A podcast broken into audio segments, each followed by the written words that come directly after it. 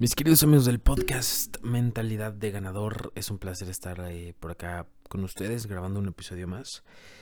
Y bueno, queridos amigos, en esta ocasión vamos a platicar de un tema que yo creo que a más de uno le va a interesar, porque platicaremos acerca de lo importante que es ser vulnerables, ¿no? Abrirnos a, nuestra propia vulnerabilidad. Creo que al final nos conecta de una manera profunda, de una manera eh, esencial con nosotros mismos, ¿no?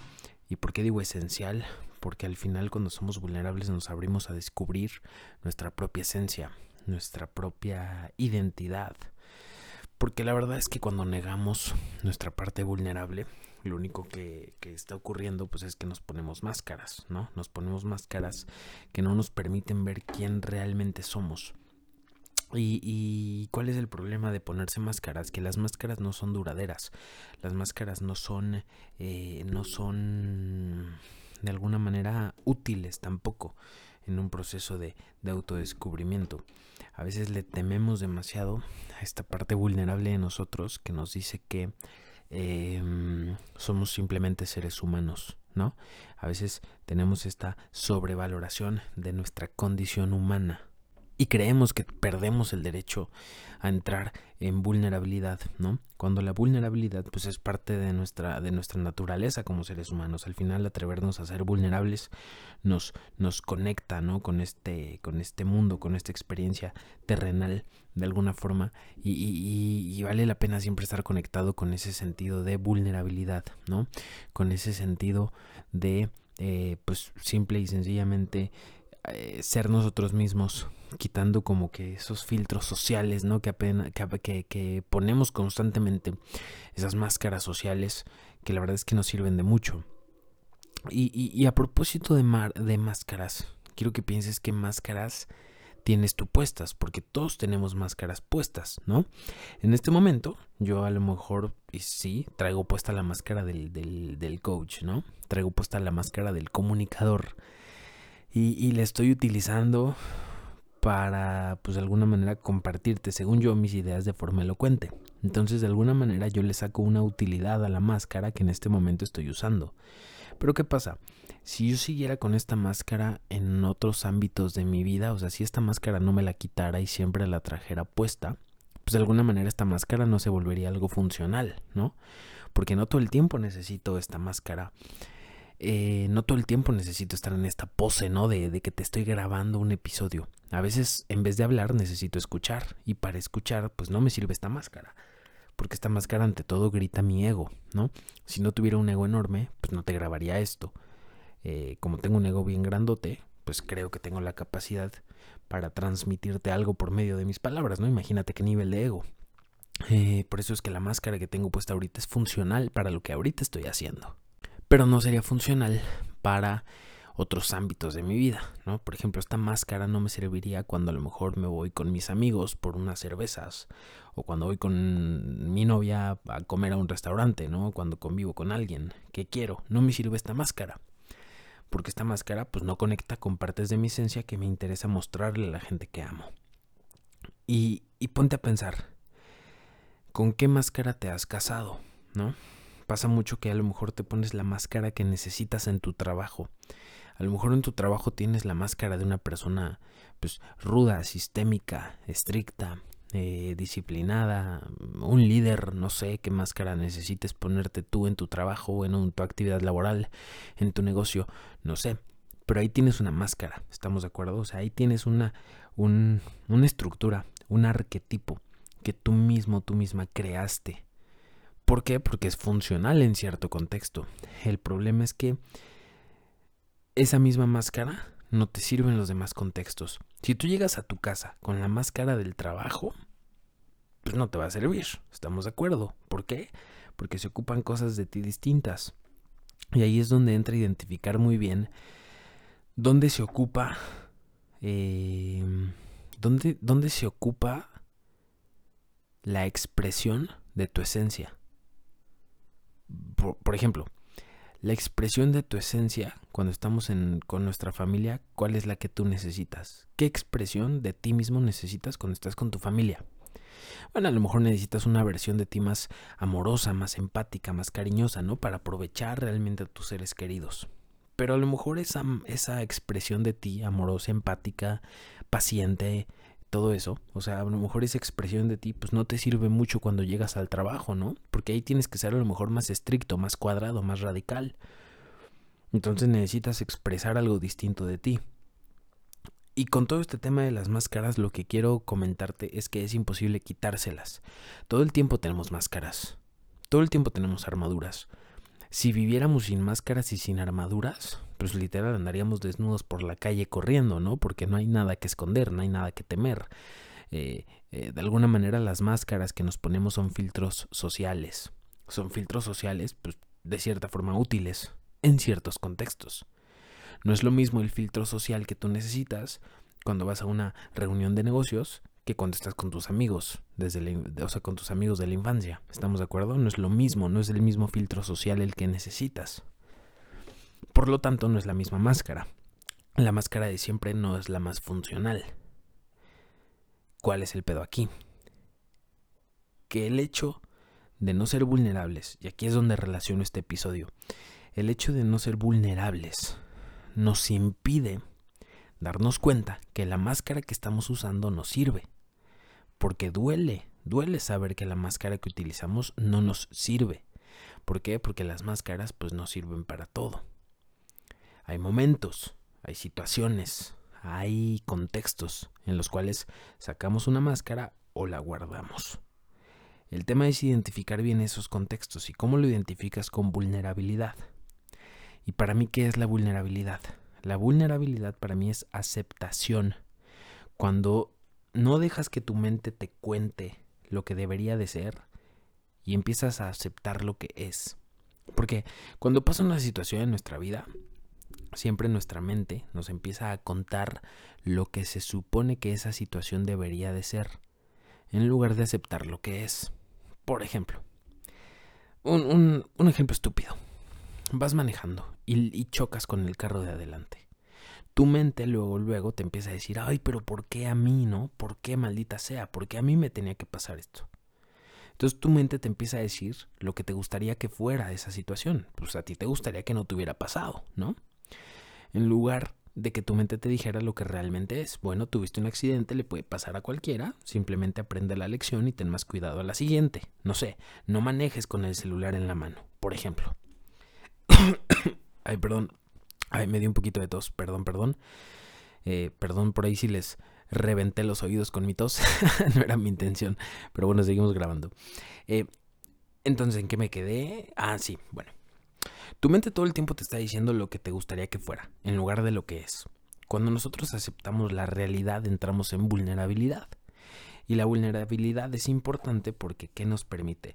Nos permite conectar con la razón, nos permite conectar con la emoción y nos permite conectar con el instinto, que es bien importante. Creo que las mejores decisiones en la vida se toman cuando las tomamos, obviamente, pensando en la razón, nuestra parte racional, también pensando en la emoción, qué sentimos al respecto de esa decisión que vamos a tomar. Y por último, pensando en el instinto. Creo que el instinto es muy subestimado muchas veces y queremos ignorar a nuestro instinto, ¿no? Esta parte de la intuición, esta parte de mm, que es muy intangible, esta parte de me late, no me late, ¿sabes? Esa parte, que de alguna manera ha sido muy subestimada, pero también por otra parte, si te pones a pensar, si como especie no tuviéramos instinto, pues no llegaríamos al punto al que hemos llegado como seres humanos, ¿no? No hubiéramos evolucionado. El instinto es lo que nos permite evolucionar, ¿no?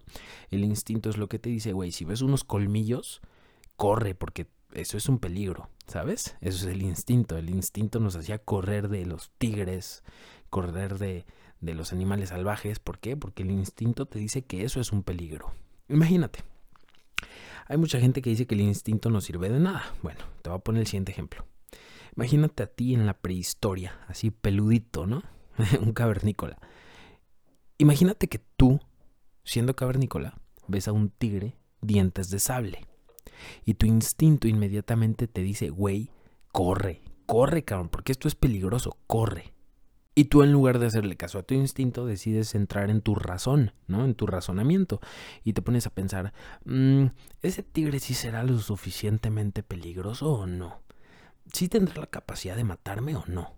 Mm, bueno, sus colmillos no se ven tan grandes, supongo que no alcanzarían mi cuello, no sé, no sé si ese tigre realmente es peligroso o no.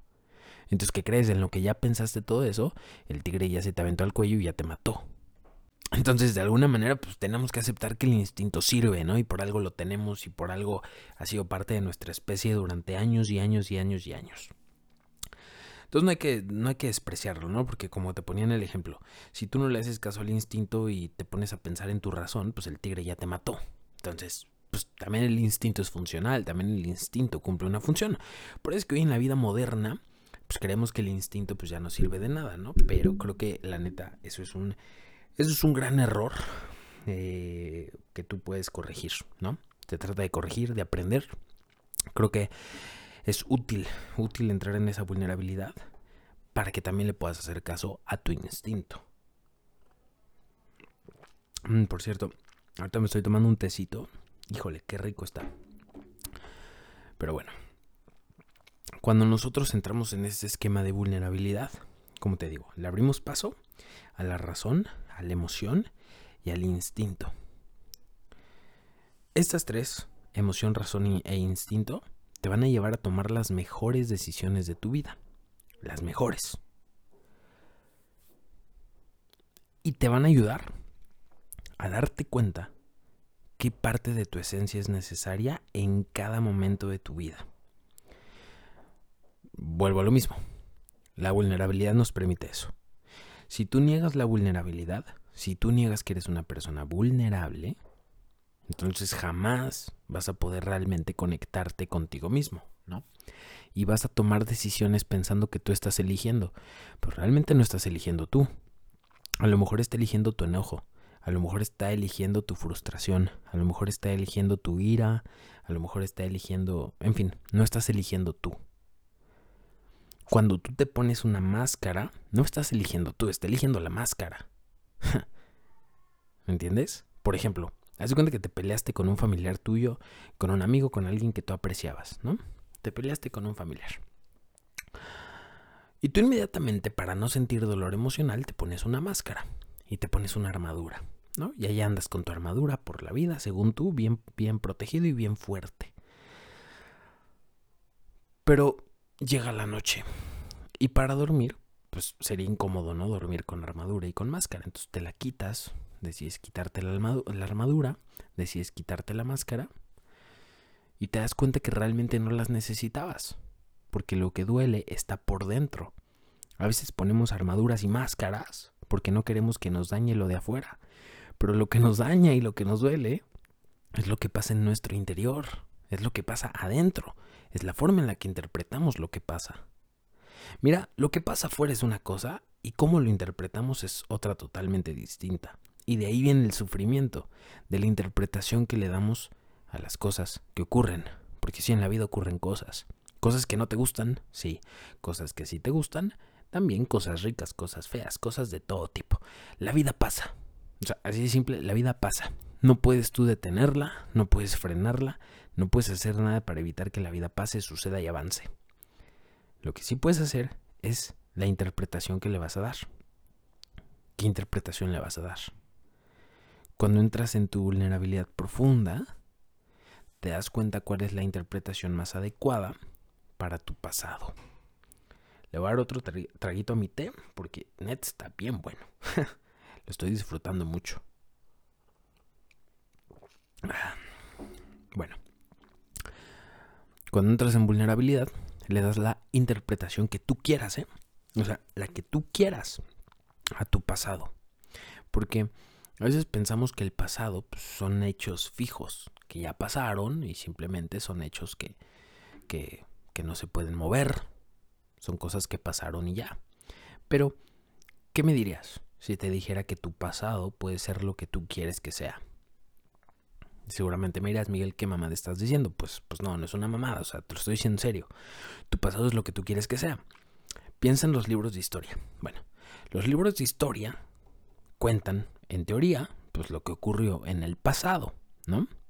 Pero te apuesto que un libro de historia en México narra algo totalmente diferente que un libro de historia en Estados Unidos aunque los dos libros estén narrando el mismo suceso histórico. ¿Me explico? O sea, haz de cuenta, vamos a poner la Segunda Guerra Mundial. Te apuesto que es muy diferente la historia que tienen los alemanes a la que tienen los estadounidenses. Son historias completamente diferentes, son interpretaciones completamente distintas, son pasados distintos. ¿Sobre qué? Sobre un hecho global que ocurrió. Un hecho tangible, un hecho histórico. Pero son interpretaciones diferentes. Este es un ejemplo colectivo de la forma de crear el pasado. Ahora, si se puede hacer colectivamente, imagínate lo que no se puede hacer individualmente. Individualmente tienes el poder, tú, el poder personal, de crear el pasado que tú quieras. De darle el significado que tú quieras a tu pasado. O sea, de verdad, darle el, el... Entonces, desde tu decisión individual, puedes tú crear el pasado que tú quieras el pasado que tú quieras. Puedes reinterpretarlo, moverle, cambiarle, subirle, bajarle, pintarlo de colores, pintarlo de gris, borrarlo. Hazle lo que quieras a tu historia del pasado. Que tu historia del pasado no te haga, o sea, que no te impida ser vulnerable. Porque ya me la sé, seguramente tienes una historia en tu pasado de que, ay, es que me traicionaron, ay, es que me engañaron, ay, es que me rompieron el corazón, ay, es que mi vida ha sido tan difícil. Yo sé, Seguramente te estás contando esa historia. No digo que sea fácil, no digo que tu historia no haya sido difícil, no digo que a veces la vida no esté de la chingada, no digo eso. Lo único que digo es que tú puedes empezar a contarte una historia distinta, una historia que no te impida ser vulnerable. Por ejemplo, te rompieron el corazón. Bueno, en lugar de pensar que tu ex es un hijo de la chingada o una hija de puta, en lugar de pensar eso, ¿Por qué no piensas? Wow, mi ex fue un gran maestro de la autoestima, porque me dio en la madre y me obligó a empezar a quererme más a mí mismo. ¿Ves cómo es muy distinta la sensación que experimentas cuando redefines el pasado? Vamos a otro ejemplo, no sé, en un negocio te estafaron, alguien te robó dinero, en lugar de decir, ay, soy un estúpido, no voy a volver a confiar en nadie, me robaron dinero, jamás voy a volver a confiar en nadie porque todos son los hijos de la TTT, entonces no voy a confiar en nadie, ¿no? Esa es una interpretación. O la otra interpretación que le puedes dar es, wow, me estafaron. Esto ha sido mi enseñanza para no ser tan confiado en el futuro, para prepararme más, capacitarme más y saber más en qué me involucro. ¿Ves que interpretaciones tan diferentes. Una nos hace sentir rencor, enojo, frustración. Otra nos permite crecer, aprender y entrar en vulnerabilidad otra vez, cuando sea necesario. Entonces, al parecer en este podcast hablé de temas diversos, pero todo es el mismo tema. Todo es el mismo tema. Es el tema de abrirte, el tema de tener la capacidad de expandirte, el tema de entrar en ti, de profundizar en ti, el tema de no tenerle miedo a tu vulnerabilidad, porque ahí está tu esencia. Entonces, amigos, hay que, hay que entrar en vulnerabilidad. Y para poder eh, resumirte este podcast, lo podemos, eh, ¿cómo podemos decirlo? Mm, esquematizar de la siguiente forma, ¿no? O si lo podíamos poner en pasos, funcionarían así. Primero, identifica qué máscaras te estás poniendo en tu día a día. O sea, identifica qué máscaras estás usando y si esas máscaras son funcionales o no. O hay que cambiarlas. O eliminarlas. ¿no? Identifica las máscaras. Una vez identificando qué máscaras te pones, entras en vulnerabilidad. Y cuando entras en vulnerabilidad conectas con tu razón, con tu emoción y con tu instinto. ¿Ok? La razón, la emoción y el instinto. Que básicamente la razón, la emoción y el instinto te permiten reinterpretar tu pasado. ¿Por qué? Porque si tú defines el pasado como tú quieres que sea, entonces ya no te da miedo ser vulnerable. Y si no te da miedo ser vulnerable, entonces conectas contigo mismo la vida es bella. Te sientes pleno y feliz. Espero de todo corazón que esto te haya servido, que te haya gustado. Si fue así, porfa, porfa, porfa, compárteme, compárteme con otras personas, con una persona que tú creas que le puede servir. Neta, esta información es valiosa, tú lo sabes. Así que ayúdame, ayúdame a compartirla, te lo pido por favor, te estoy dando este contenido gratis y, pues creo que estaría chido si me ayudas a compartirme. Y si tú quieres saber más de todos estos temas, visita mi página web www.miguelontiveros.info. Ahí encuentras mis libros, soy autor de tres libros, eh, soy coach certificado. Y en fin, hago más cosas que ahí te vas a enterar.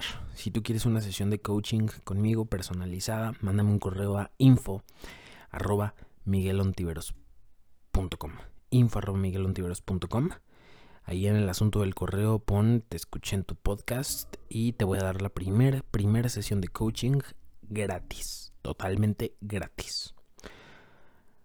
Esto no lo hago todos los días, solo en este episodio. Y bueno, pues a ver si llegaste hasta este punto y lo escuchas, pues ya sabes, sesión de coaching gratis conmigo, la primera sesión gratis aprovechalo. te mando un abrazo.